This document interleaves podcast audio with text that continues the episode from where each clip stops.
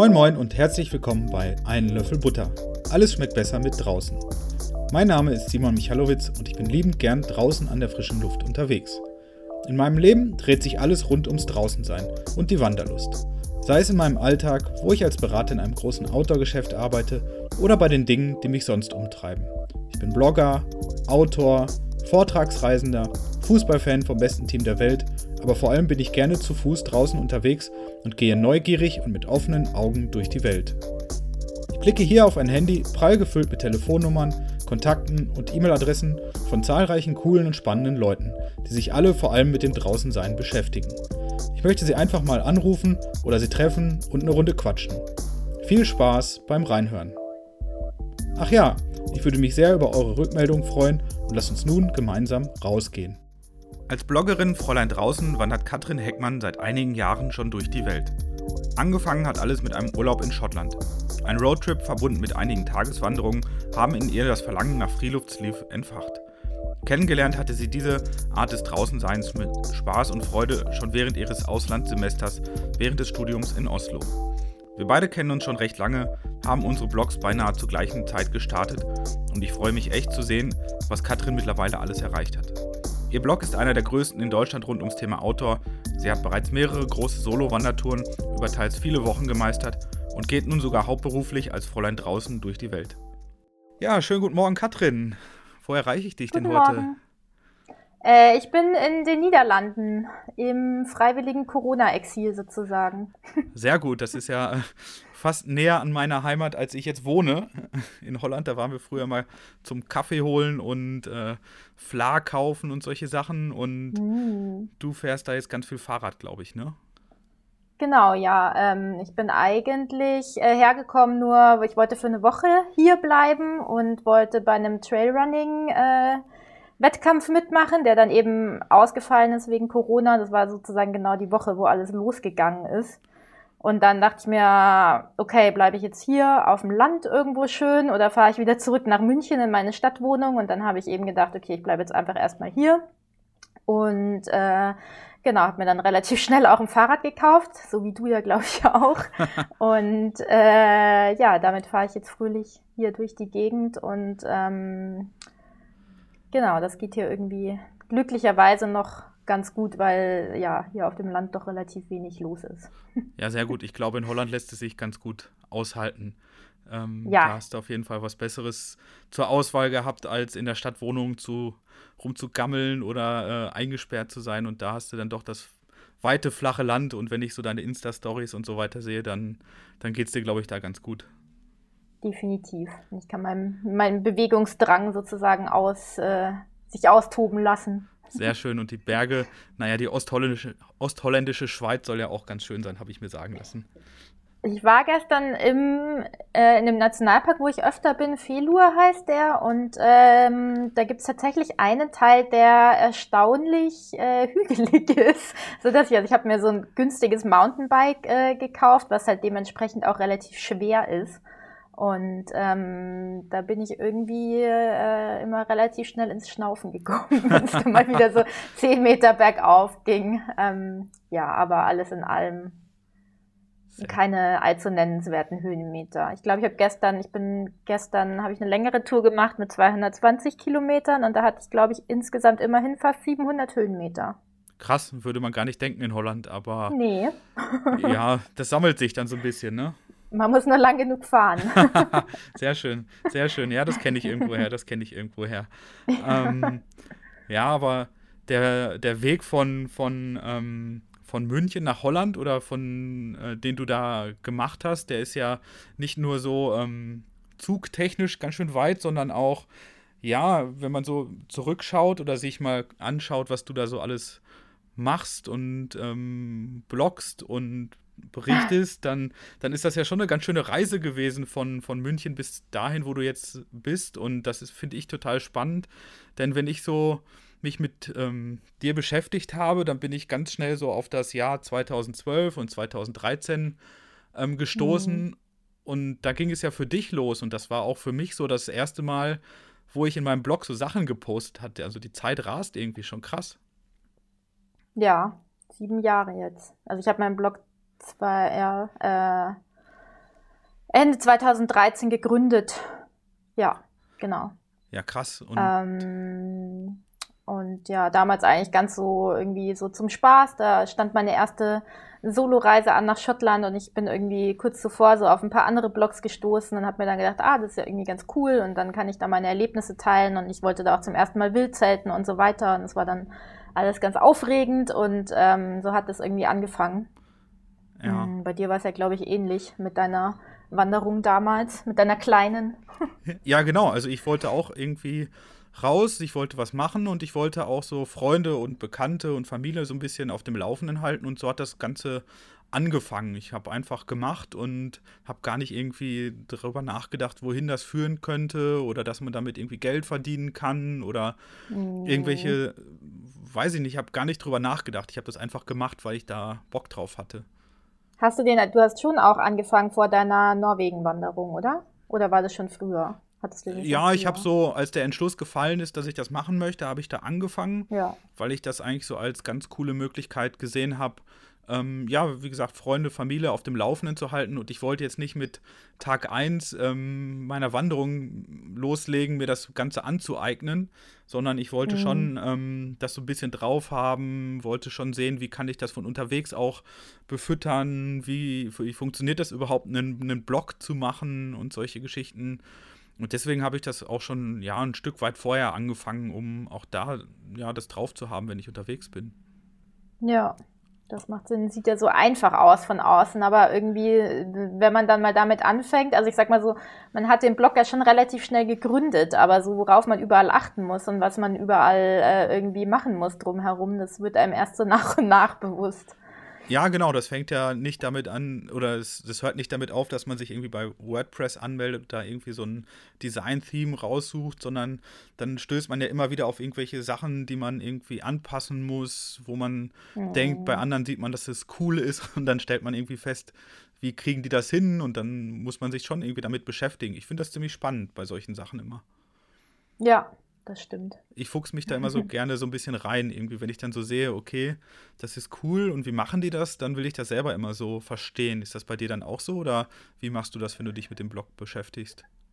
Ähm, Jein, also es geht, ich musste mich halt oft irgendwie zwangsweise mit irgendwas beschäftigen, auch weil dann plötzlich irgendeine Fehlermeldung kam und dann de denkt man sich nach irgendeinem Update oder so und dann weiß man nicht, äh, okay, was ist jetzt los und dann äh, sitzt man halt mal schnell einen Nachmittag vor irgendwelchen Internetforen und ähm, guckt, äh, wie man das jetzt beheben kann oder so. Mhm. Auf jeden ähm, Fall. Aber klar, es gibt, also ich bastel auf jeden Fall auch mal gerne dran rum, wenn ich dann nicht dazu gezwungen werde. Hoffentlich immer mit einem Sicherheits-Backup, äh, Sicherheits dass man, wenn man was kaputt gemacht hat, das auch wieder retten kann.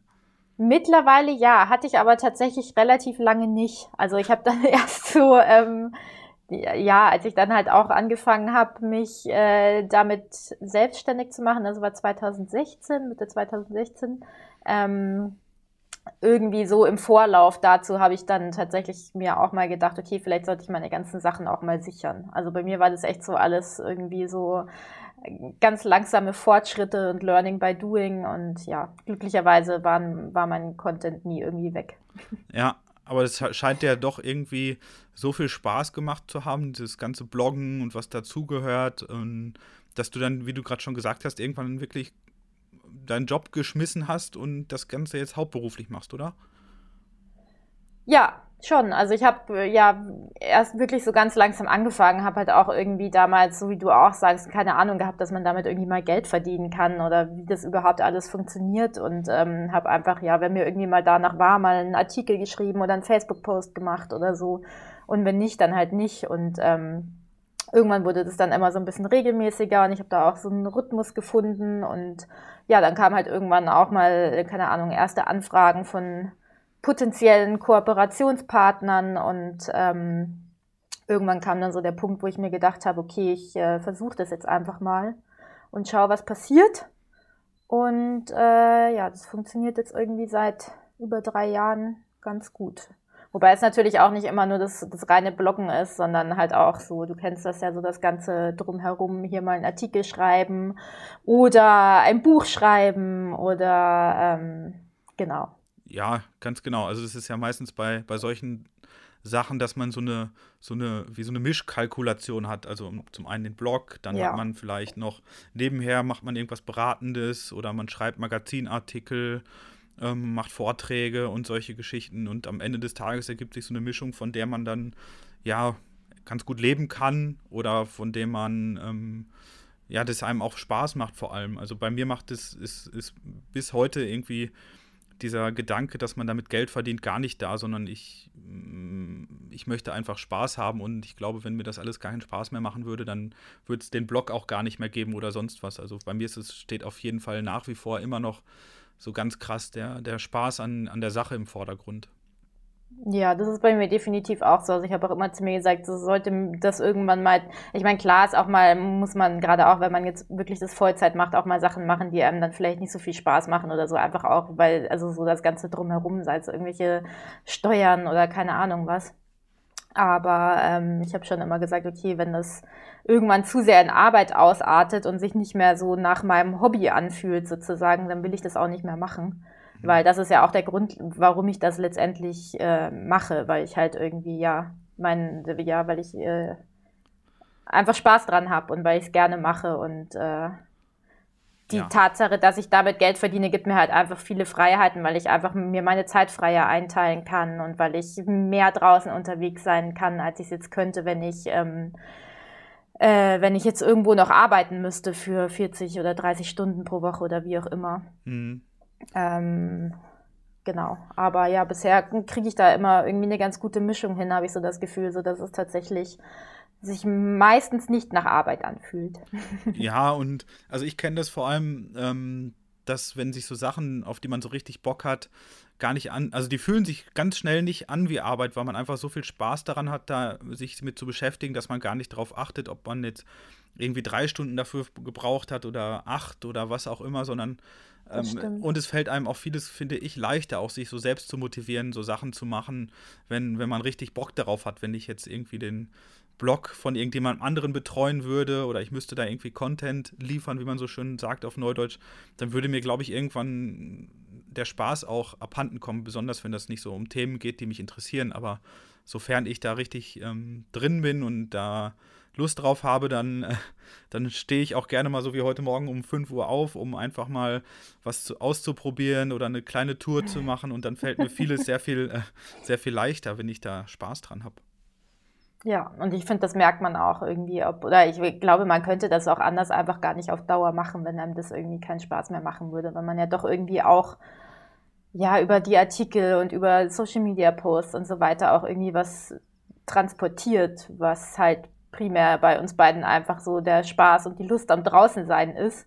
Und ähm, wenn einem das irgendwann mehr auf die Nerven geht als alles andere, dann merkt man das, glaube ich, auch irgendwann. Ja, auf jeden Fall. Und was ich ganz cool finde, ich meine, du hast ja das Wort Tourgelede, also die Spa das Spaß am, am Draußensein hast du ja quasi schon äh, im Studium kurz gehabt, oder? Du hast das sogar ein bisschen in Skandinavien mitbekommen, oder? Äh, ja, ich habe äh, Skandinavistik studiert unter anderem ähm, und auch abgeschlossen und äh, war auch ein halbes Jahr in Oslo fürs Auslandsstudium. Alle Wege führen nach Oslo immer oder nach Skandinavien. Genau, ja, irgendwie damals wollte sonst niemand nach Oslo und ich habe mir also so von den Skandinavistik-Studierenden, wie man in Wien sagt, wo ich studiert habe, ähm, die wollten alle nach Stockholm oder irgendwie, vielleicht noch nach Bergen, aber irgendwie wollte niemand nach Oslo und ich wollte eigentlich immer irgendwie nach Oslo. Ich weiß auch gar nicht so warum, aber war ganz cool dann. Ja, ja, sehr schön. Da hatten wir auf jeden Fall immer sofort eine, eine gemeinsame Basis, wenn wir uns irgendwie so unterhalten haben oder getroffen haben. Das fand ich immer ähm, super cool, dass da schon dieser ähm, kleine Funken äh, Skandinavien mitschwingt und, ja. und ich erinnere mich auch noch total gerne daran, ähm, an meinen aller, aller allerersten Vortrag, den ich mal gehalten habe. Das war, glaube ich, 2015 in München in der, in der Geobuchhandlung oder Geobuch ja. hieß das. Und da spazierten dann auf einmal so, ich weiß gar nicht, drei, vier Blogger Mädels sage ich jetzt einfach mal gar nicht despektierlich, sondern einfach, äh, weil ich das cool finde, so ähm, diese Crew in München auch, die ihr spazierte dann ja. da rein und dann saßt ihr da bei meinem Vortrag und ich dachte, oh nein. War das dein allererster Vortrag? Das kann ich nicht, also ich kann mich noch sehr gut an den Vortrag erinnern, aber nicht mehr, dass Doch, das war, war, das war mein allererster Vortrag und ha. ich wollte ja alle Leute bestechen bei dem Vortrag, indem ich dann Zimtschnecken für alle gebacken habe. Mhm. Den Abend vorher habe ich, ich irgendwie mich. 100 Zimtschnecken gebacken für alle und das war ganz aufregend, weil da saßen nicht nur ihr da, sondern auch vom Verlag ganz viele Leute da. Und ich hatte noch nie einen Vortrag gehalten und das fand ich super spannend. Und habe mir war fast. War ziemlich voll. Ja, ja, es war richtig, ich, richtig ne? voll und ich habe mir echt in die Hosen ja. gemacht und das war echt ziemlich, ziemlich krass. Und ähm, ich, da hast du mir sogar noch ein Bier mitgebracht hinterher, das fand ich super. Habe ich? Ja, du hattest so ein Bier in der Tasche und hier so für dich. Du hast bestimmt so Durst nach dem Vortrag. Ich habe immer ein Bier in der Tasche. Sehr gut. Das ist das Geheimnis des Erfolgs. ja, genau. Und nein, da ja, kann ich mich auch total erinnern. Deswegen gibt es da so viele so Anknüpfungspunkte irgendwie, seitdem ähm, du das auch so machst mit deinem Blog. Und das finde ich total spannend. Vor allem, weil du dann ja auch selber 2016 gesagt hast, ich möchte mal so ein paar Monate raus und eine lange Wanderung machen. Mhm. Genau, das war quasi da, äh, genau, dann damit, das war quasi auch der Start in meine Selbstständigkeit. Also ich habe davor dann meinen äh, Job gekündigt und bin dann ähm, losgezogen, um drei Monate durch Großbritannien zu wandern. Und wie bist du? Ähm, ja. Ja, nee. Wie bist du denn da auf die Idee gekommen, damals einfach so eine lange Tour zu machen? Oder auch, warum hast du Großbritannien da dir ausgesucht?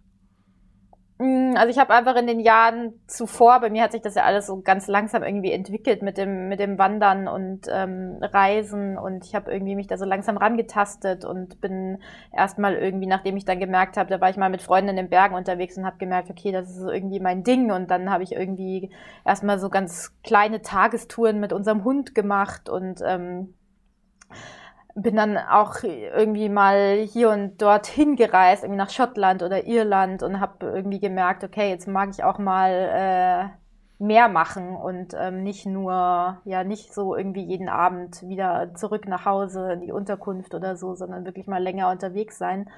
Und habe dann eben überlegt, okay, wo, äh, wo könnte ich das machen? Ich wollte halt irgendwas, was ich schon so ein bisschen nach Abenteuer anfühlt, aber dadurch, dass ich vorher tatsächlich noch nie länger als ein oder zwei Nächte im Zelt geschlafen habe am Stück, ähm, wollte ich jetzt auch nicht irgendwie die ganz große Wildnistour wagen.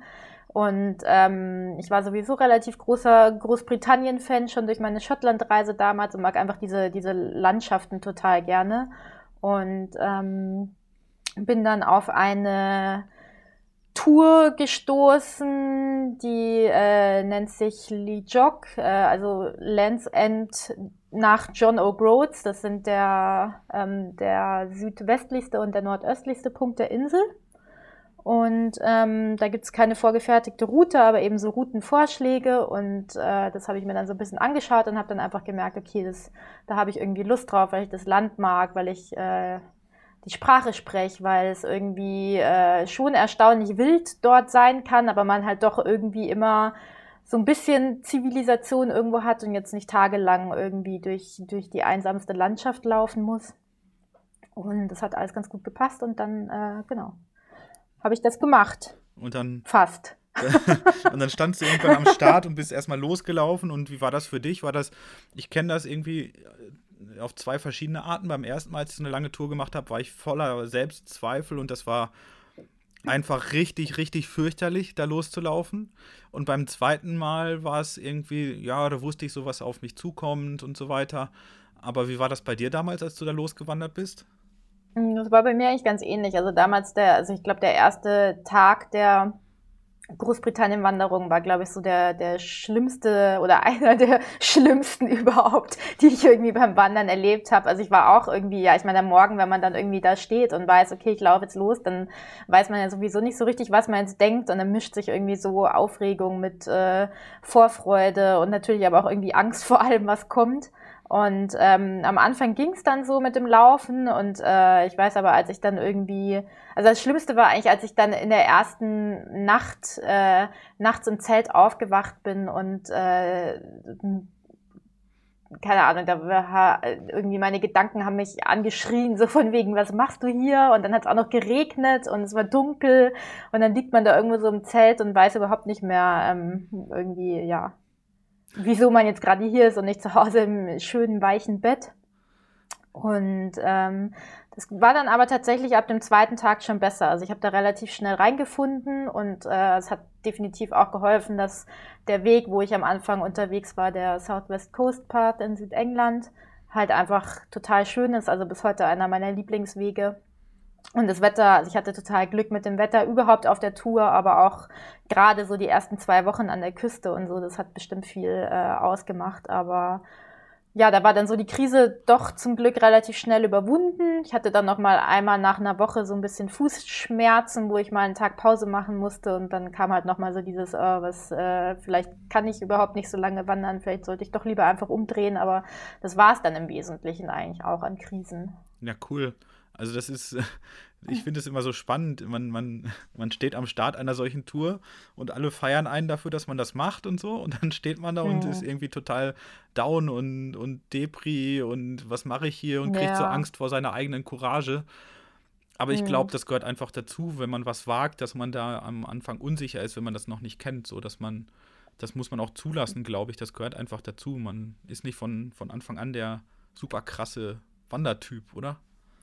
Ja, und das ist halt einfach auch ein krasser Bruch. Also jetzt, wenn es die erste Wanderung sowieso ist, aber ich habe das immer so ein bisschen, selbst wenn ich nur kleinere Touren jetzt mache für ein paar Tage oder so, ist immer dieser Bruch von, okay, ich bin jetzt nicht mehr zu Hause, irgendwie, wo ich mein Sofa und mein Bett und mein Laptop und alles hab, ähm, sondern bin jetzt irgendwie draußen unterwegs und so auf mich allein gestellt sozusagen. Und äh, da braucht man einfach so ein bisschen Zeit, um ja, dass der Kopf da irgendwie hinterherkommt sozusagen.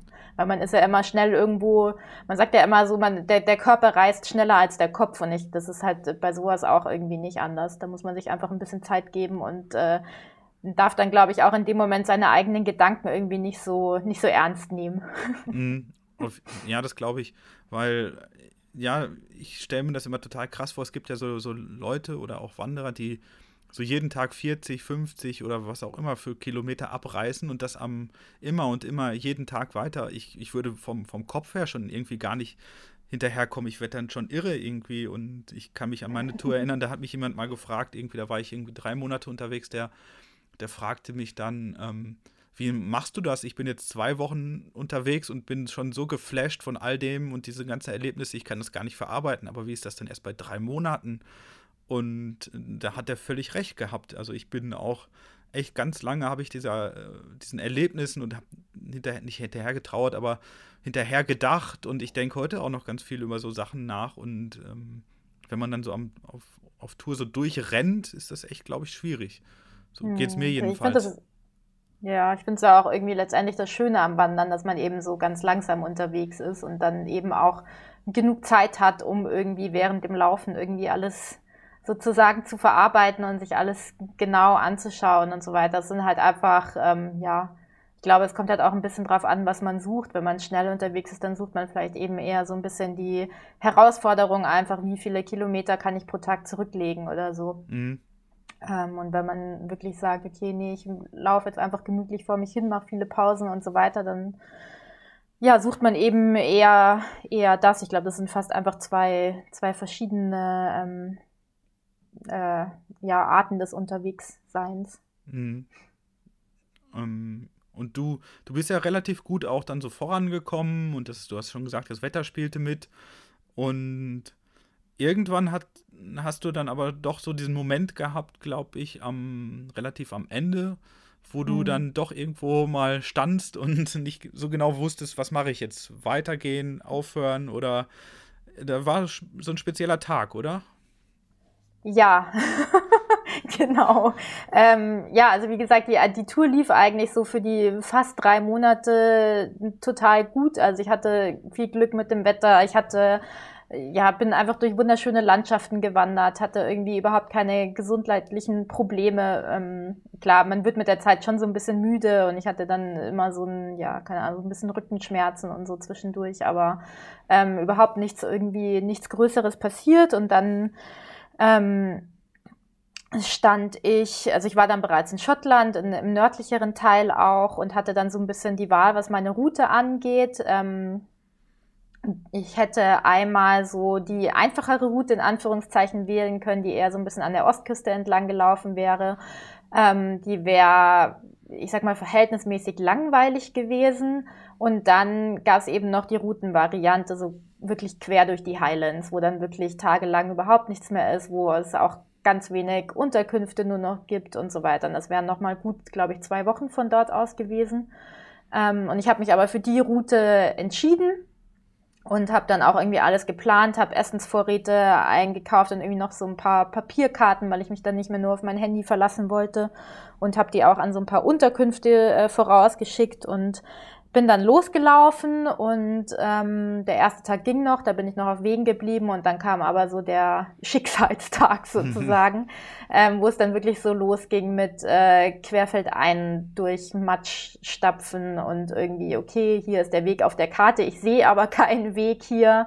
Ähm, und keine Ahnung, äh, ja, ich bin dann irgendwie 30 Kilometer wirklich mehr oder, weniger, äh, mehr oder weniger querfeldein durch Schottland gelaufen und äh, habe mich zwischendurch verlaufen und wusste nicht, wo übernachte ich. Finde ich hier irgendwo einen trockenen Platz für mein Zelt, was tatsächlich dann teilweise gar nicht so einfach ist.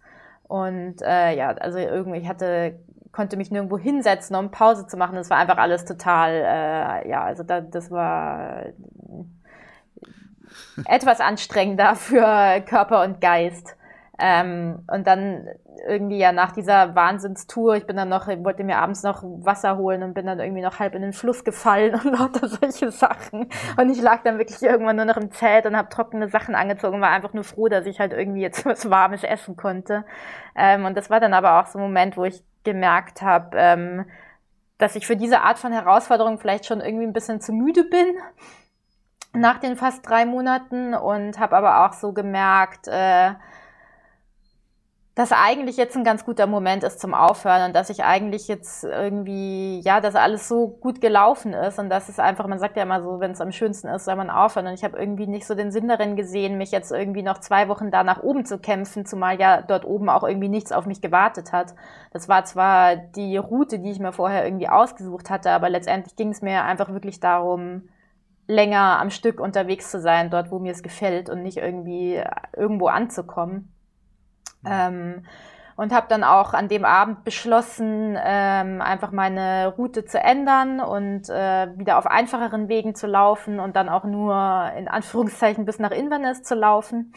Ähm, also die Route einfach insgesamt ein bisschen abzukürzen und ja, das habe ich dann auch gemacht und äh, das hat sich dann auch als ziemlich gute Entscheidung herausgestellt, weil ich einfach noch so ein paar total entspannte, wunderschöne Tage irgendwie dort hatte und äh, alles nochmal Revue passieren lassen konnte in Ruhe und nicht nur mit Überleben beschäftigt war sozusagen. Und äh, genau, das habe ich tatsächlich nie bereut.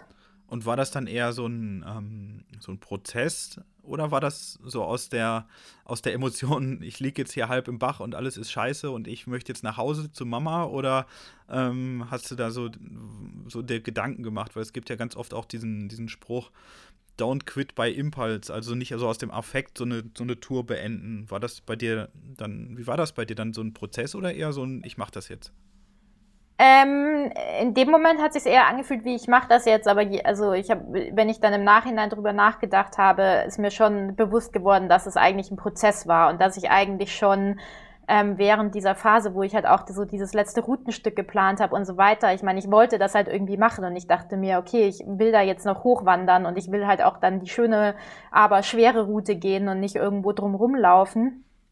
Aber eigentlich habe ich schon, so wenn ich nachgespürt habe sozusagen, dann habe ich, glaube ich, schon damals gewusst, dass es eigentlich irgendwie äh, besser wäre aufzuhören oder halt irgendwie anders zu laufen und einfach mein eigenes Ding zu machen und nicht irgendwie ja irgendwelchen Zielen zu folgen, die eigentlich keine Ziele sind sozusagen. Mhm. Ähm, ich habe mir damals natürlich schon gedacht, boah, vielleicht bereust du das irgendwie in zwei Tagen oder so, aber ich habe es nie bereut und äh, ja, also ich glaube, es war tatsächlich ein Prozess und äh, ja, man will halt dann einfach klar, wenn man sich irgendwie monatelang vorgestellt hat, wie man irgendwann da oben ankommt, dann will man das natürlich auch irgendwie machen, aber das irgendwann habe ich halt gemerkt, so nee, darum geht's halt eigentlich nicht in dem Moment mir.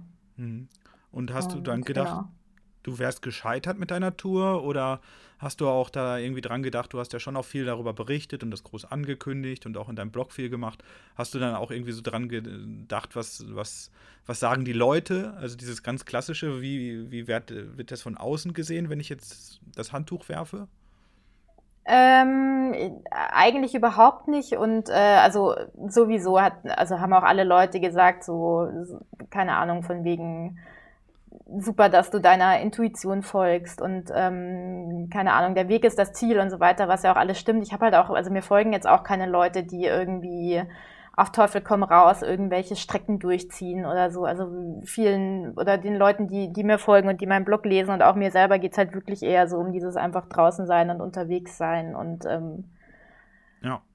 Ja, ja, und äh, also der, nee, also ich wollte das immer, ich wollte, das war, ich meine, meine eigene Reise und ich meine, ich war ja auch drei Monate unterwegs, also ich hätte es bestimmt irgendwie bereut, wenn ich nach zwei Wochen abgebrochen hätte oder sowas, aber ähm, ich habe halt einfach so an dem Zeitpunkt gemerkt, okay, ich habe alles erreicht, was ich erreichen wollte mit dieser Reise und alles erlebt, was ich erleben wollte. Und äh, ja. Ja, dann hast du ja auch alles richtig gemacht. Also da, da, also da, da, da, geht es ja auch darum, also dass man es macht, dass man nicht drum das erzählt, dass man das macht, sondern dass man es auch wirklich macht und dass man dann auch losläuft und eine gute Zeit unterwegs hat. Und wenn man merkt, dass man vielleicht so ein bisschen müde ist oder auch so im Kopf müde ist oder wenn man so seine, an seine Grenzen stößt oder wie auch immer, dann ist es ja auch überhaupt nicht schlimm zu sagen, nö, das, das passt jetzt für mich und ich gehe jetzt einfach äh, nicht nach Hause, aber ich mache was anderes, ich lasse es ausklingen ja. und habe ähm, trotzdem eine gute Zeit gehabt. Und wenn man dann auch jetzt ja. mit Abstand, das ist ja jetzt auch schon ein bisschen was her,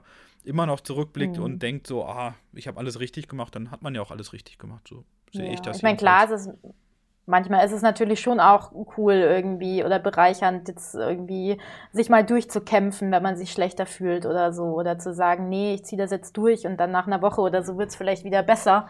Aber ähm, ja, ich glaube, das muss man einfach situationsabhängig entscheiden. Und ich hatte natürlich auch genug solcher Momente trotzdem zwischendurch, wo ich äh, irgendwie weitergelaufen bin, obwohl ich vielleicht mir gedacht habe, äh, nee, jetzt ja. äh, habe ich gerade keine Lust mehr oder so. also. Ja, ja, und das ist dann ja auch so ein Prozess, das hatten wir ja jetzt schon auch. Und dann, dann ist ja auch alles okay. Klar, sich durchbeißen, aber manchmal muss man aber auch ähm, sagen und, und auch vielleicht ehrlich zu sich sein und sagen, okay, das ist jetzt völlig in Ordnung. Ich habe das so weit hingekriegt, wie ich das wollte und wie das eine schöne Zeit ist. Und bevor ich mir jetzt hier einen abbreche oder auf Teufel komm raus das durchziehe und das hat irgendwie keinen Sinn, dann ist alles okay, finde ich so. Und ich meine, für dich war das ja einfach ein Riesenabenteuer und du hast ja da auch gemerkt, dass das dass dieses Fernwandern auch über mehrere Wochen oder mehrere, ja, weiß nicht, danach warst du ja schon auch noch länger unterwegs, dass das irgendwie genau dein Ding ist, oder?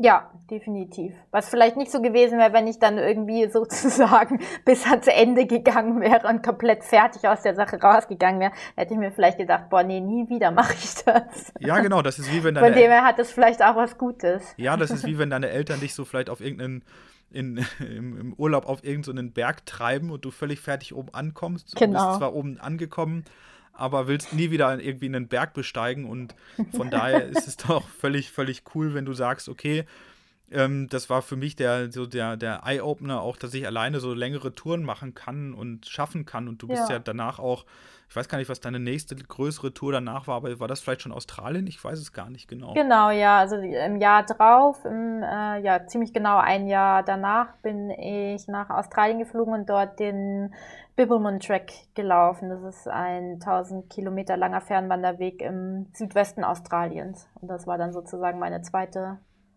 größere Fernwanderung da hätte ich, ich hätte mir so in die Hosen gemacht, weil ich immer gedacht habe äh, oder gedacht hätte, ähm, dass man da durch so einen Zoo läuft und äh, hätte am liebsten Dr. Bob bei mir gehabt oder so. Und weil ich irgendwie so ganz komische Vorstellungen davon habe. Ich war noch nie in Australien und auch noch nie in so warmen Gegenden, ähm, aber der hat das großen Spaß gemacht da, oder?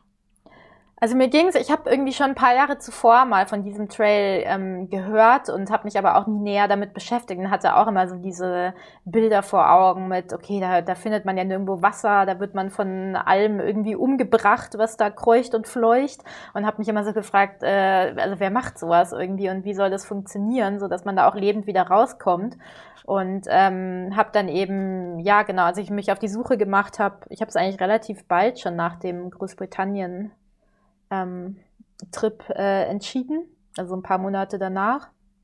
Ähm, ist mir dann dieser Trail irgendwie wieder eingefallen und dann habe ich äh, einfach mal ein bisschen genauer recherchiert und äh, habe dann gesehen, dass das eigentlich gar nicht so wild ist.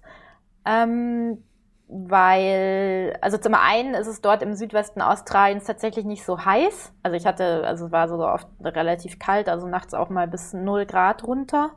Ähm, es kommt natürlich auch darauf an, zu welcher Jahreszeit man unterwegs ist. Da muss man halt ein bisschen aufgucken. Und dann ist der Trail aber auch so ein bisschen aufgebaut wie der Appalachian Trail in den USA. Das heißt, man hat circa alle 20 Kilometer so einfache Shelter, ähm, wo man quasi auf Plattformen seine Isomatte und Schlafsack ausrollen kann. Und dort gibt es zum Beispiel auch Regenwassertanks. Das heißt, man hat eigentlich immer genug Wasser.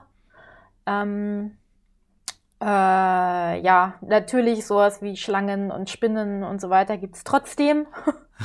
Aber äh, ja, ähm, also zu der, also ich war im Frühling unterwegs, wo es eben gerade so ein bisschen wärmer wurde und so gegen Ende kamen die dann schon raus. Aber so die ersten paar Wochen habe ich da auch kaum irgend, ja, die ein oder andere habe ich schon gesehen, aber äh, es, man muss halt einfach gucken, wo man irgendwie, also es ist ja nicht so, als würden die irgendwie auf Menschenjagd gehen oder so. Ich habe mir halt zum Beispiel, was die Schlangen angeht, habe ich mir so ähm, Gamaschen geholt vorher, wo ich mir dachte, okay, wenn es irgendwie, wenn ich mehr Schlangen sehe, dann ziehe ich die an. Die habe ich letztendlich nur ein paar Mal benutzt, so gegen Ende, mhm. wo es dann irgendwie wirklich warm wurde und wo ich dann auch mehr so an der Küste unterwegs war, wo die dann auch viel im Sand lagen. Und ich, das Problem ist halt so, wenn die in der Sonne liegen und ähm, gerade so aufwachen oder warm werden und dann ähm, normalerweise würden die abhauen, aber in solchen Momenten kann es halt sein, dass man denen dann irgendwie näher kommt, als man sollte und dann können die theoretisch zubeißen, halt einfach, weil sie sich erschrecken, so zur Abwehr oder so.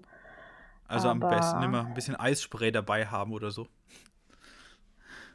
wenn sie dann aufwachen, damit man wieder ein bisschen schnell schockfrosten kann. Ja. So.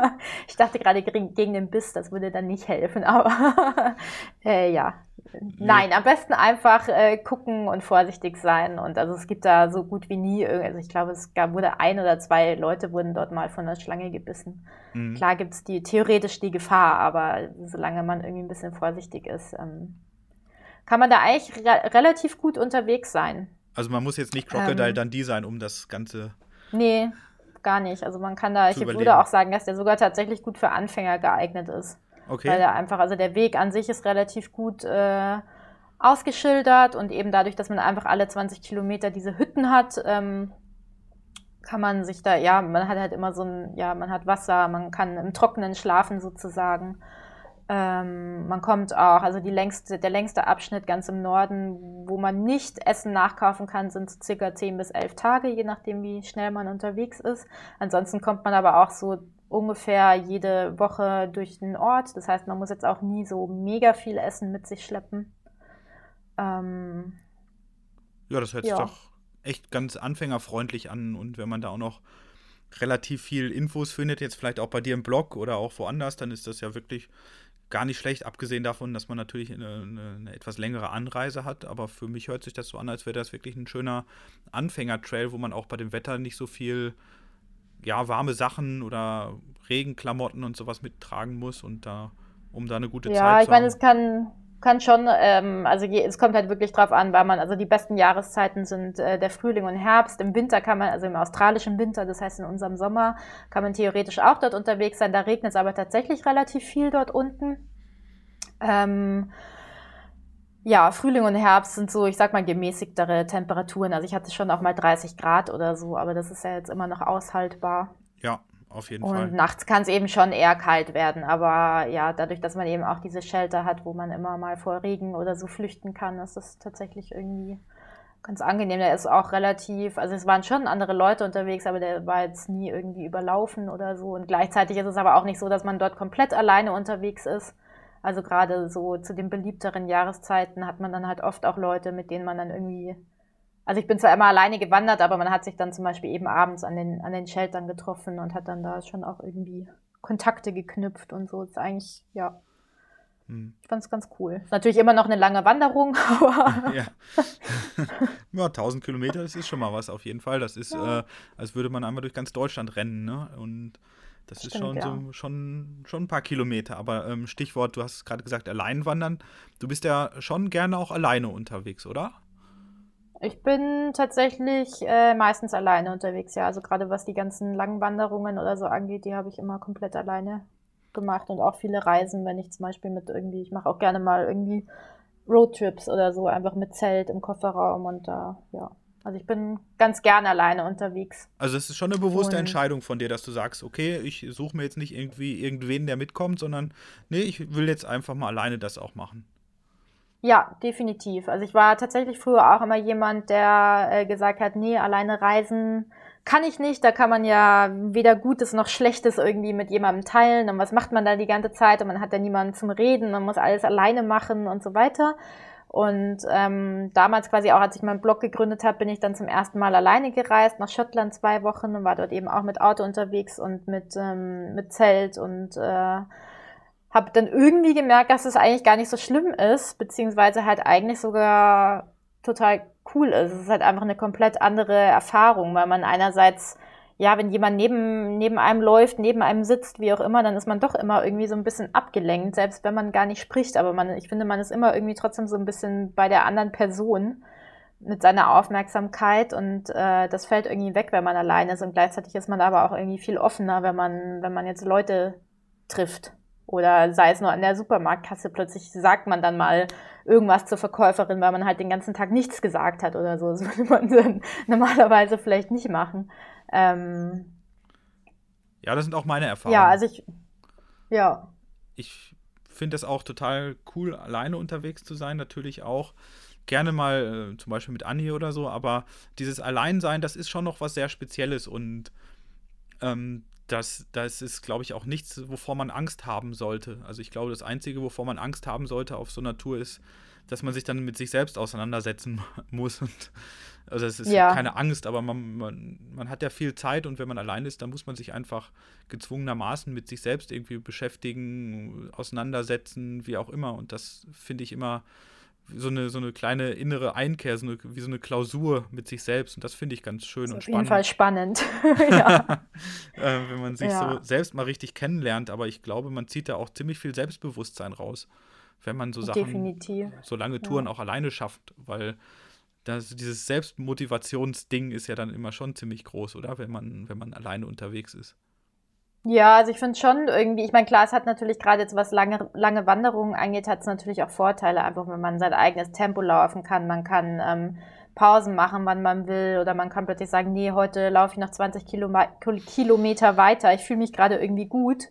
Ähm, Andererseits äh, ist es aber natürlich auch, wenn es irgendwie ja mal schlechter läuft oder irgendwas zwickt oder es draußen regnet und man muss sich irgendwie ganz alleine äh, dazu motivieren, jetzt aus dem Schlafsack zu kriechen und irgendwie das nasse Zelt einzupacken und so weiter, dann wäre es natürlich schon auch manchmal schön, irgendwie jemanden zu haben, mit dem man das dann zusammen durchziehen kann. Ähm, aber also gerade was beim was das Fernwandern angeht, da überwiegen für mich tatsächlich irgendwie die Vorteile vom alleine unterwegs sein. Es kommt aber natürlich auch ein bisschen drauf an, wo man dann irgendwie unterwegs ist. Also, ähm, also auch was so Sicherheitsaspekte irgendwie angeht, wenn du jetzt irgendwie alleine durch äh, keine Ahnung wo läufst, irgendwo Zentralasien oder sowas, dann ist es natürlich auch nochmal, kannst auch Vorteile haben, irgendwie äh, jemanden dabei zu haben. Mhm.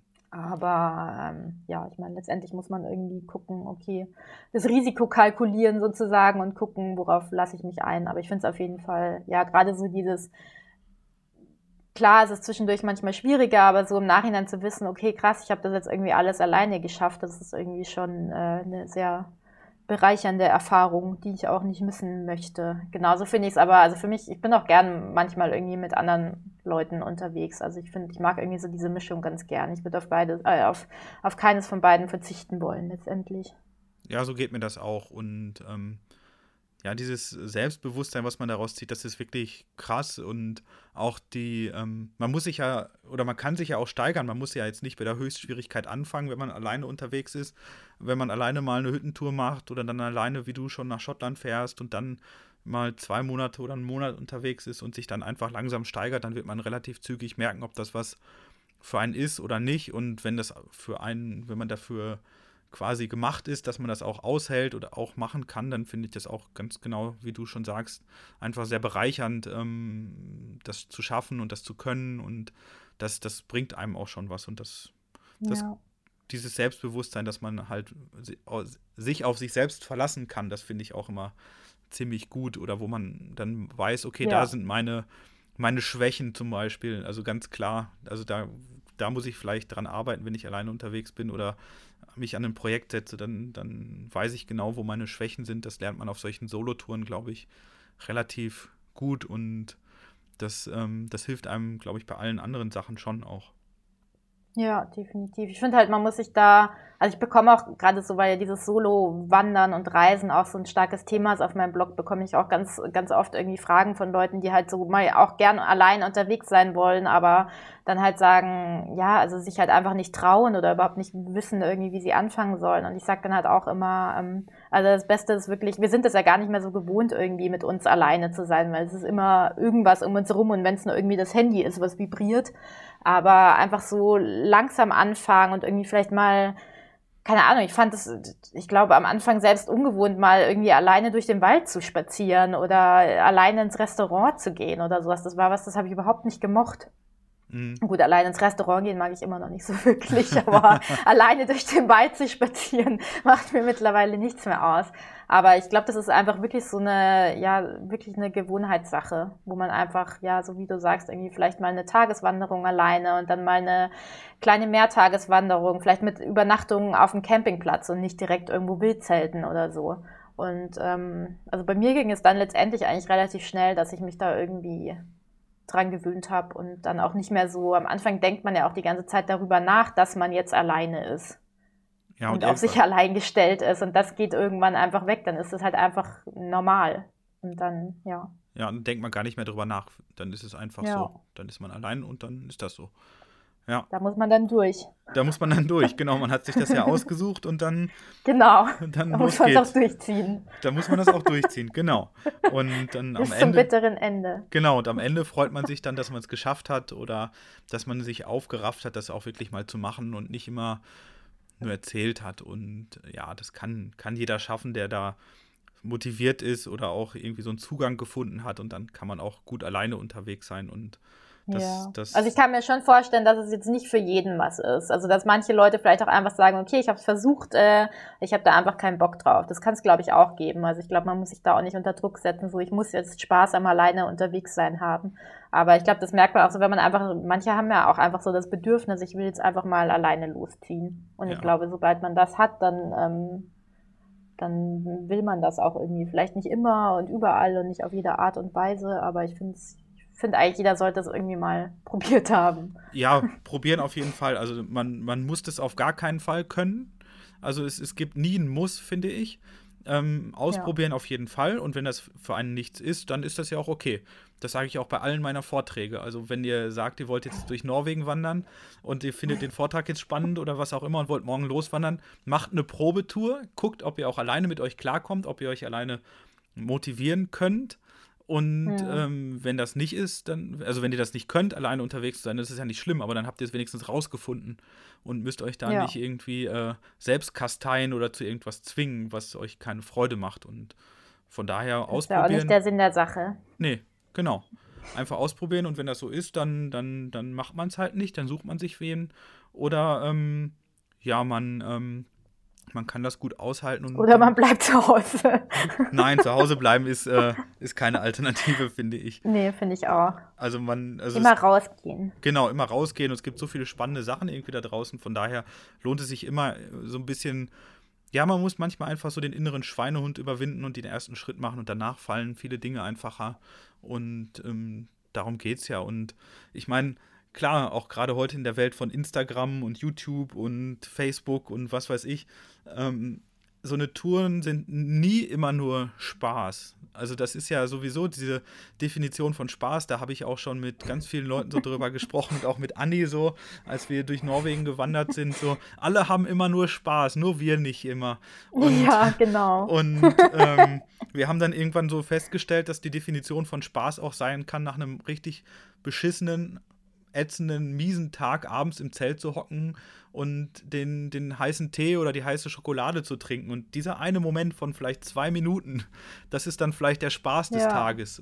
Also so ja, und der, manchmal muss man halt auch erstmal so diesen Spaß langsam aufbauen, eben dadurch, dass man dann irgendwie 20 Kilometer durch den Regen läuft. Ja, genau. Und, äh, genau. Ja. Aber das sind und das sind halt oft auch die Momente, die man äh, ja dann, die einem am längsten im Gedächtnis bleiben und an die man sich dann letztendlich auch gerne zurückerinnert. Ja, also Spaß ist jetzt nicht immer, dass man den ganzen Tag nur grinsend durch die Gegend rennt, so finde ich, sondern dass man halt, ähm, Spaß ist vielleicht auch immer das falsche Wort, also Freude an kleinen ja. Dingen kann halt vielleicht auch einfach das sein, was einen besonderen Tag ausmacht oder überhaupt einen Tag ausmacht. Und solange man ähm, diesen kleinen Moment einmal am Tag hat, finde ich, lohnt es sich immer rauszugehen, aber klar, wenn man viele, ja. viele miese Tage mit nur ganz wenig kleinen Momenten hat, dann ist das natürlich auch ätzend. Aber, aber ja, das, ist, das sieht nach außen immer so total toll aus. Tolle Bilder, super schöne Sachen und irgendwie, dass das zwischendurch doch harte Arbeit auch ist, irgendwie mal 20 Kilometer durch, durch den australischen Busch zu laufen oder durchs schlammige Schottland oder England, das, das, da zeigt man ja in den seltensten Fällen mal Bilder, wie, man, wie es einem da so, wie man da so versumpft oder so, ne? Das ist ja, zeigt ja kaum jemand. Ja, ich würde manchmal gerne mehr Bilder davon zeigen, aber es sind halt dann auch immer die Situationen, wo man dann auch echt keinen Bock hat, irgendwie noch die Kamera aufzubauen ja. und dann nochmal vor und zurück durch den Matsch zu laufen. Deswegen, äh, ähm, ja, gibt's davon auch immer. Ich weiß noch, da auf dem Austral Australian Track hatte ich äh, eine Woche, wo ich wirklich so, da war ein Gebiet, ähm, was durch die Regenfälle noch ziemlich überschwemmt war. Und ich hatte da so einen Tag, äh, wo ich irgendwie dann auch 40 Kilometer gelaufen bin, einfach um da möglichst schnell wieder rauszukommen. Und äh, bin dann irgendwie wollte nicht, dass meine Wanderschuhe nass werden und habe dann immer, wenn die nächste Überschwemmung kam, irgendwie in meine Crocs gewechselt und habe da irgendwie meine Socken reingezogen und mit, mit Gamaschen drüber und keine Ahnung was. Und davon gibt's halt irgendwie kaum Bilder. Dabei war das irgendwie so einer der, der einschneidendsten Momente, aber ähm, ja, davon kann ich immer so wenig zeigen. Aber gut, manches muss man auch, äh, manches hat man halt nur im Kopf.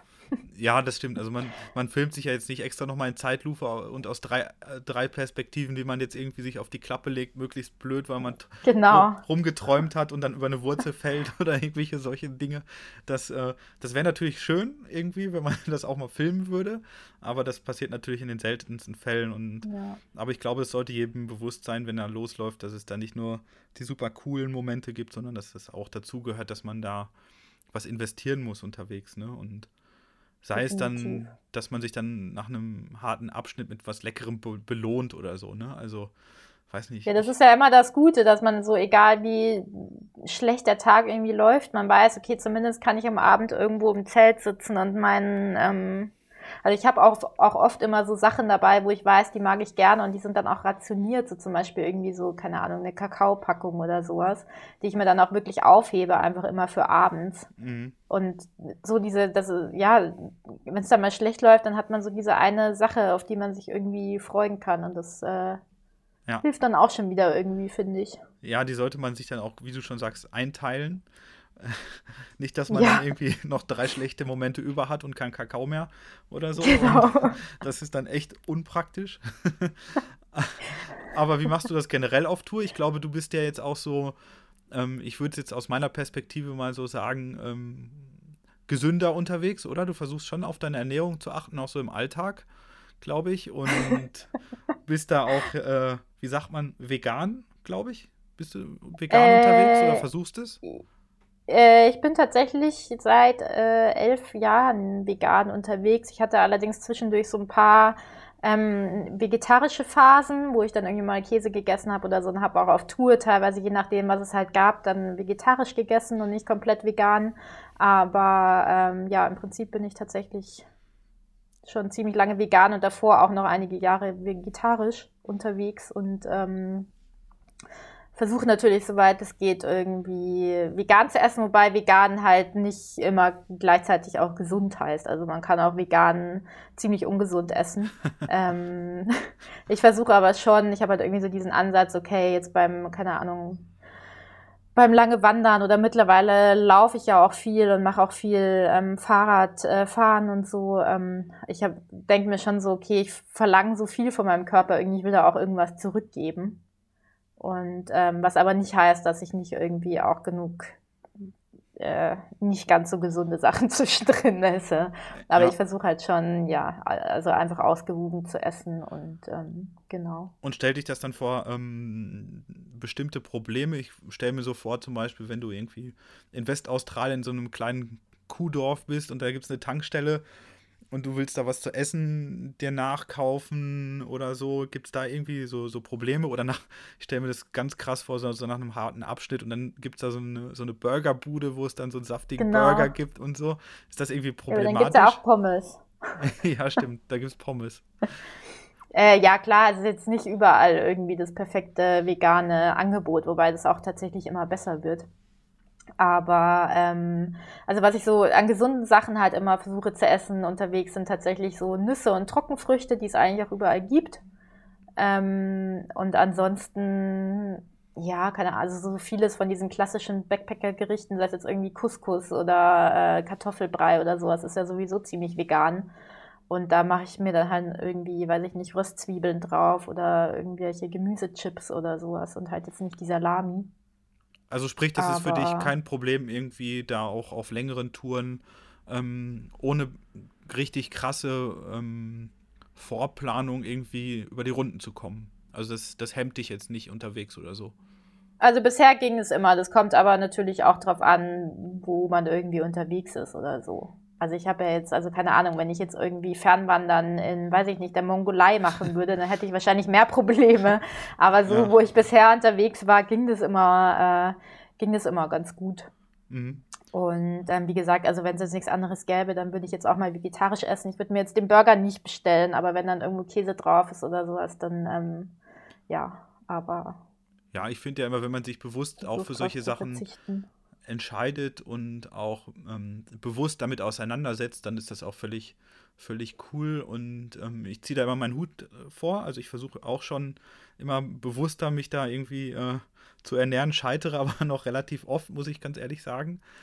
Aber gerade so mhm. beim Thema Fleisch versuche ich da schon irgendwie ähm, ja, dem ein bisschen Einhalt zu gebieten und ähm, zu gucken, ähm, was ich wie wo bekomme und ich fand es krass, wir waren mal vor zwei Jahren in Lappland bei so einem Sami und der sagte nur, er isst nur das Fleisch, was, was er selbst quasi äh, geerntet hat, also quasi was er selbst ähm, geschlachtet hat oder wo er ja. zu 100% genau weiß, woher das kommt. Und das fand ich einen coolen Ansatz. Also ich glaube, wenn man zum einen ähm, selber weiß, wo das Fleisch herkommt, also dass es nicht im, im Kühlregal liegt, sondern dass das zum vielleicht mal einen Namen hatte oder so und ähm, das auch kann, das selbst zu, zu ernten quasi, finde ich das total also nicht cool ist das falsche Wort, aber dann hat man sich vielleicht auf einer ganz anderen Ebene damit auseinandergesetzt und dann finde ich das auch in Ordnung zu konsumieren. Aber ja, ja, es ist schon irgendwie spannend, dass man gerade auch, wo man sich mit vielen so Hikern oder Through-Hikern oder Fernwanderern unterhält, dass die natürlich alle von ihren ganzen Gelüsten dann unterwegs sprechen und dass man sich dann aber auch so da gut bewegen kann, das finde ich irgendwie ziemlich positiv. Ja. Ja, ich glaube, ja, man muss es nicht übertreiben, irgendwie jetzt gerade auch was irgendwie gesund, ich meine, ja, also gerade bei so langen Geschichten ist es halt auch mit der gesunden Ernährung immer ein bisschen schwierig, weil man braucht ja letztendlich auch einfach möglichst viele Kalorien, die irgendwie noch tragbar sind. Ja. Und wenn ich dann, also so viele Bananen oder so kann man dann halt auch einfach nicht tragen. Ähm, aber ja, ich versuche halt, ja, genau. Nee, also, ich glaube, wenn man sich da so ein bisschen Gedanken drum macht, dann äh, hat man schon relativ weit geschafft. Ja, sehr schön, sehr schön.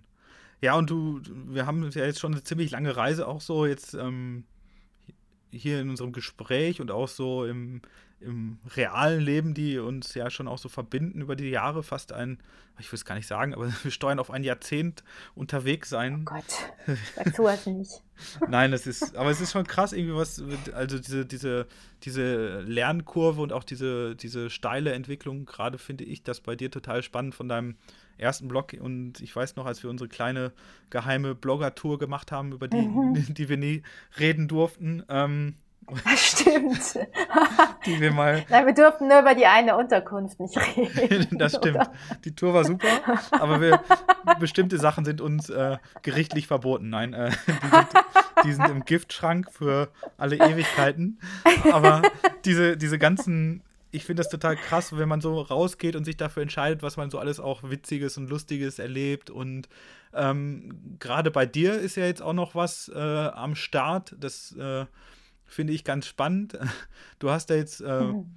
versucht oder du hast es tatsächlich getan. Du hast ein Buch geschrieben. Ich habe versucht. du hast ein Buch geschrieben, was jetzt auch schon ja. äh, fleißig, also man kann es schon vorbestellen und so weiter. Ähm, ja. Aus meiner Sicht, ich bin ja jetzt kein Autor und ich habe, äh, ich weiß auch bis heute nicht, wie man ein Buch richtig schreibt, dass es richtig gut wird. Ich habe keinen Plan. Aber wie ist das denn bei dir? Ähm, du hast jetzt dieses Buch geschrieben. ich habe auch keinen Plan, natürlich. Aber wie, wie, wie, wie, wie kam es dazu, dass du jetzt da irgendwie das auch mal so analog rausbringst, was du so machst? Mm, also ich war tatsächlich so in den vergangenen Jahren immer mal wieder mit der Idee konfrontiert, sei es jetzt, weil ich mir selber dachte, okay, vielleicht, also weil mir halt Schreiben einfach Spaß macht, dass ich mir dachte, okay, vielleicht äh, wäre das ja irgendwann mal was, oder es kam auch mal der ein oder andere Verlag auf mich zu, die einfach auf meinen Blog gestoßen sind und gesehen, hab, gesehen haben, was ich irgendwie schon gemacht habe und dann gefragt haben, ob ich nicht Lust hätte, irgendwie ein Buch zu schreiben. Und ich hatte aber immer so das Gefühl, ähm, nee, irgendwie ist gerade nicht der richtige Zeitpunkt. Ich habe irgendwie keine Ahnung, ja, einfach letztendlich zu viele andere Pläne so für die Zukunft und äh, ja, so ein Buch zu schreiben dauert ja doch auch so seine Zeit. ähm, und äh, im, muss ich gerade überlegen, ist schon im Herbst vor zwei Jahren, also quasi vor eineinhalb Jahren sozusagen, kam dann ein Literaturagent auf mich zu, der mir so ein bisschen das Thema vorgeschlagen hat, was ich eigentlich auch immer ähm, im Kopf hatte. So, wenn ich ein Buch schreiben will, dann will ich oder wollte ich für dieses erste Buch eben jetzt nicht irgendwie über eine Tour schreiben, sondern einfach so ja eher so ein bisschen auf einer Metaebene sozusagen. Und ähm, der hat dann mir dabei geholfen, einen passenden Verlag zu finden. Und dann habe ich einfach irgendwie so gemerkt, okay, jetzt ist irgendwie der richtige Zeitpunkt gekommen und jetzt habe ich da auch Lust drauf und meine, meine Zeitplanung lässt es zu und äh, ja, dann habe ich äh, angefangen, dieses Buch zu schreiben. Ich habe mich tatsächlich auch, äh, also ich hatte so einen ganz groben Plan natürlich schon, aber letztendlich habe ich mich dann auch irgendwie einfach hingesetzt und äh, am Anfang angefangen und irgendwann am Ende aufgehört und dann war es fertig. so ein Jahr später. Ein Jahr später. Ja, so ein Buch schreibt sich ganz eben. Ne? Also das ist ja in, in, in, in einem Monat hat man das runtergeschrieben und dann ist es da genau. und das genau. ist ähm, Genau, das ist ein Riesending, finde ich. Das war für mich im Nachgang das größte Abenteuer meines Lebens, ein Buch zu schreiben. Ja, das ist, äh, kann man, also man hört das ja immer so, so von wegen, ja, es ist viel Arbeit und äh, keine Ahnung, aber also es ist schon äh, verrückt, wie viel Arbeit es wirklich ist. Und man, also so, man, wenn man es vorher nicht gemacht hat, dann sieht man gar nicht. Also man sieht nur die ganzen Bücher im, im Buchladen und aber was da alles dahinter steckt, hinter jedem einzelnen Buch, das finde ich irgendwie mittlerweile total verrückt. So diese unendlichen Stunden, die, also es ist ja auch mit dem Schreiben nicht getan. Dann muss man irgendwie Bilder aussuchen und dann das ganze Lektorat und die Zusammenarbeit mit dem Verlag und zu gucken und äh, dann, wenn es dann irgendwie mal draußen ist, dann gibt es irgendwie Interviews oder Lesungen oder Vorträge oder je nachdem, was man halt machen will. Ähm, ja, also schon ich, verrückt, aber auf jeden Fall auch äh, ja definitiv ein Abenteuer, ja ich fand das auch total krass. Also als, also, also ich, bei mir war das ja damals so, ich bin beim auch äh, gefragt worden, bin dann beim Verlag gewesen und dann bin ich da rausgegangen und hatte so das Gefühl, okay, du schreibst jetzt ein Buch. Mhm. Und dann habe ich mir erstmal ein Buch gekauft über das Buchschreiben. Und ja, okay. Da hast du schon mehr dich vorbereitet als ich. Nee, ich, das liegt immer noch ungelesen hier. Ach so, okay. und ich fand das total krass. Man sitzt dann, also dieses ganz klassische, man sitzt dann da vor diesem weißen Blatt Papier und wie schreibt man überhaupt ein Buch und ähm, wie mache ich das, dass das vielleicht auch jemanden interessiert oder was würde mich bei einem Buch interessieren und das, ja. also ich fand das unfassbar und auch diese Arbeit beim Verlag, was dahinter steckt, also verschiedene Abteilungen und dann Lektorat, irgendwie fünf Durchgänge und um jedes Wort wird gefeilscht und am Ende müssen wir noch was kürzen mhm. oder man kriegt das erste Manuskript zurück und auf, das, ist, das sah aus wie eine meiner Klausuren in Latein früher, also alles war rot. und dann denkt man, man hat sich irgendwas Cooles ausgedacht und dann sagen, ja, das ist alles, ist jetzt eher nicht so, ist ja eher mittel so. Und das fand ich, ich fand das krass und wie viel Zeit das auch gekostet hat und sich dann auch wieder, also mit sich selbst so auseinanderzusetzen, weil man muss ja auch schon, man gibt ja vielleicht auch was preis oder man ja. erzählt so, mhm. so Insights und so und das fand ich schon krasse Geschichte, so ein Buch zu schreiben fühlt sich komisch an. So, also ich meine, man ist es ja irgendwie schon auch so ein bisschen gewohnt vom Blog her und so, was man auf Social Media macht, wobei es bei mir auch echt lange gedauert hat, da so mehr und mehr so ein bisschen persönlicher zu werden. Mhm. Also ich habe zum Beispiel am Anfang nie Fotos irgendwie von meinem Gesicht gepostet oder so, weil ich mir dachte, wieso? ich will ja hier die schöne Landschaft zeigen und habe aber halt irgendwann gemerkt, okay, ich glaube, die Leute wollen halt schon noch mal wissen, wer dahinter steckt und habe halt auch bei mir selber gemerkt, okay, die Leute, zu denen ich irgendwie einen persönlichen Bezug aufbauen kann, denen folge ich auch lieber, was ja irgendwie einfach menschlich ist. Mhm. Aber ja, das war so eine, musste ich wirklich irgendwie lernen und beim Buch ist es schon noch mal irgendwie was anderes, weil das dann halt wirklich so gedruckt ist. Also so, mein Blog kann ich ja theoretisch so, ja, wahrscheinlich zehn Sekunden löschen. Ja, Buch kannst du nicht löschen. aus dem Internet löschen, aber äh, nee, ein Buch zu löschen wäre ein bisschen schwieriger. Und ja, meint es schon auch relativ äh, persönlich. Also es geht einfach so um meine Reise eben von den, von den Anfängen bis heute. Ähm, aber jetzt nicht nur so, was das Wandern angeht, sondern auch einfach so, was die Natur angeht und wie sich so meine Wahrnehmung verändert hat und was ich irgendwie auch durch dieses Draußensein gelernt habe über, über die Natur, über mich selber, über, über das Leben. Ähm, ja, und äh, das ist schon, schon irgendwie ein Prozess auch, da herauszufinden, okay, was will ich da jetzt reinschreiben oder vielleicht nicht oder ja. Da bin ich jetzt echt ganz schön gespannt und neugierig und ich freue mich schon wie, äh, wie Bolle darauf, das dann demnächst auch in den Händen mal zu halten. Das ist sowieso das, ich auch. das, das ist das, das, ist das größte Gefühl überhaupt, wenn der Postbote kommt und der bringt dir dann diesen Umschlag mit deinen, mit deinen ja. ersten ähm, Exemplaren, die du in der Hand mhm. hattest. Oder vielleicht hast du sie ja schon, ich weiß es gar nicht. Nee, es wäre ja, also eigentlich wäre es ja jetzt Ende April rausgekommen und wahrscheinlich wäre jetzt so die Zeit, wo ich dann mal so das erste Exemplar bekommen würde. Aber dadurch, dass es ja dem Buchmarkt gerade äh, überhaupt nicht gut geht durch Corona und Amazon und keine Ahnung was, ähm, wurde das jetzt auf 15. Äh, Juni, glaube ich, verschoben, Mitte Juni. Ja, das. Und deswegen muss ich mich noch ein bisschen gedulden, aber ja, was sind schon zwei Monate, wenn man irgendwie ein Jahr da rumgeschrieben hat. Kann genau. man dann auch noch absitzen. Genau, also ich glaube, das, das wird sich total gelohnt haben, die Mühe, die du da reingesteckt hast. Und ich, wie gesagt, ich freue mich da sehr drauf auf, auf, die, ähm, auf das Buch und ähm, bin auch schon sehr gespannt, ob ähm, die Geo-Buchhandlung gibt es ja leider nicht mehr in, in, in München. Nee. Aber ich würde mich echt auch mal freuen, wenn ich dann bei dir in so einem Vortrag sitzen würde.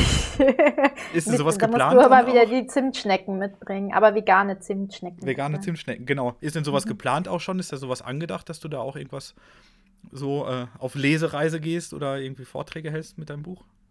Äh, aktuell ist tatsächlich nichts geplant, unter anderem auch, weil ich einfach den Sommer nutzen möchte, um auch mal wieder richtig unterwegs zu sein. Weil ich ja auch so das letzte Jahr, ich war zwar schon immer wieder unterwegs, aber ich saß halt auch einfach ganz, ganz viel am Schreibtisch und habe einfach nur geschrieben. Und äh, ich will jetzt einfach mal wieder raus und will auch den Sommer dafür nutzen, gerade auch, weil es ja, ja innerhalb Europas, wenn man jetzt keine längere Skitour plant oder so, mhm. dann ähm, ist das auch genau die Zeit. Äh, genau, aber wer weiß, was die Zukunft bringt. Ja, das ist ein, äh, das ist ein gutes äh, Wort. Also man weiß es nie, wenn man irgendwann mal anfängt, so einen Blog zu starten. man überlegt sich einen Namen, Fräulein draußen. Oder, oder so und dann irgendwann so kaum acht Jahre später geht man dann demnächst in die Buchhandlung und zieht sein eigenes Buch aus dem Regal. Also ich finde das mega cool und mega spannend Ja. und so äh, zu sehen, was aus kleinen Ideen manchmal wird und wenn man sich denn nur traut, das finde ich einfach super cool. Und ja, wenn wir jetzt so langsam auf die Zielgerade unserer kleinen Unterhaltung einbiegen, wäre da noch ähm, eine kleine Frage auch an dich. Ähm, wo würdest du denn jetzt am liebsten einen großen veganen Löffel Butter löffeln? Ich würde den Löffel äh, pflanzliche Butter gerne an der Nordsee essen, weil ich irgendwie seit, ich glaube, jetzt sechs Wochen fast in den Niederlanden bin und äh, aber noch nicht am Meer war, einfach weil ich mich halt äh, ja nicht so weit rauswagen will wegen den aktuellen Umständen und nicht irgendwie groß durch die Gegend reisen will. Und äh, ich bin aber total großer Nordsee-Fan und habe da irgendwie jeden Urlaub meiner Kindheit verbracht, mehr oder weniger. Und äh, da würde ich äh, tatsächlich gerne hoffentlich bald mal wieder hin. Ja, also mir hat, macht es immer total viel Spaß, mit dir unterwegs zu sein, mit dir zu quatschen und ich freue mich auch ähm, vielleicht in Zukunft mal wieder. Vielleicht kommst du uns ja mal besuchen hier in der sächsischen Schweiz. Das ist ja auch nicht so schlecht zum Wandern, ne? Auch für ein paar Tage Mhm. oder so. Ähm, steht dir auf jeden Fall immer alles offen hier. Und ja, es Cool. hat mir viel Spaß gemacht, mit dir jetzt im holländischen Exil zu quatschen. Und Mir auch. Äh, ja, vielen lieben Dank, dass du dir die Zeit genommen hast, nachdem du Sehr gerne. gestern ja so viel Rad gefahren bist, hast du ja heute sicherlich einen Erholungstag vor dir, oder? Ja, definitiv. Also es geht mir zwar erstaunlich gut so, aber ich bin äh, relativ müde. Sag ich mal so. Also allzu viel werde ich heute nicht machen. Und definitiv kein Radfahren. Sehr gut. Vielleicht ein bisschen laufen, aber mal sehen. Dann laufe ich halt heute mal einen Halbmarathon oder so, genau. Genau, nur ein Halbmarathon. Sehr schön. Du, Katrin, vielen Cool. lieben Dank, dass es geklappt hat, dass wir uns mal so unterhalten konnten, ein bisschen gequatscht haben. Ähm, Danke ich dir. wünsche dir noch eine wirklich gute Zeit in, in Holland, ähm, dass das jetzt nicht mehr allzu lange dauert, bis du da auch wieder weitere Kreise ziehen kannst in Europa, Ja. auch im, im Sommer. Und ähm, nach der vielen Arbeit im letzten Jahr mit deinem Buch drücke ich dir alle Daumen, dass das ein super cooler Erfolg wird. Da bin ich mir aber ganz sicher. Und äh, ja, vielen lieben Dank und bis bald hoffentlich mal wieder. Danke dir. Tschüss. Tschüss. Vielen, vielen Dank fürs Zuhören. Wenn ihr meinen Podcast mögt, empfehlt ihn gerne weiter. Über Gästevorschläge, Themen oder sonstige Rückmeldungen würde ich mich sehr unter simon.simonpartour.de oder über die entsprechenden Social Media Kanäle wie Facebook oder Instagram freuen. Ich lerne bei jedem Mal dazu und möchte mich dabei gern weiterentwickeln. Ich hoffe, ihr begleitet mich auf diesem Weg. Danke an alle meine Gäste, an euch die Zuhörer und bis zur nächsten Folge.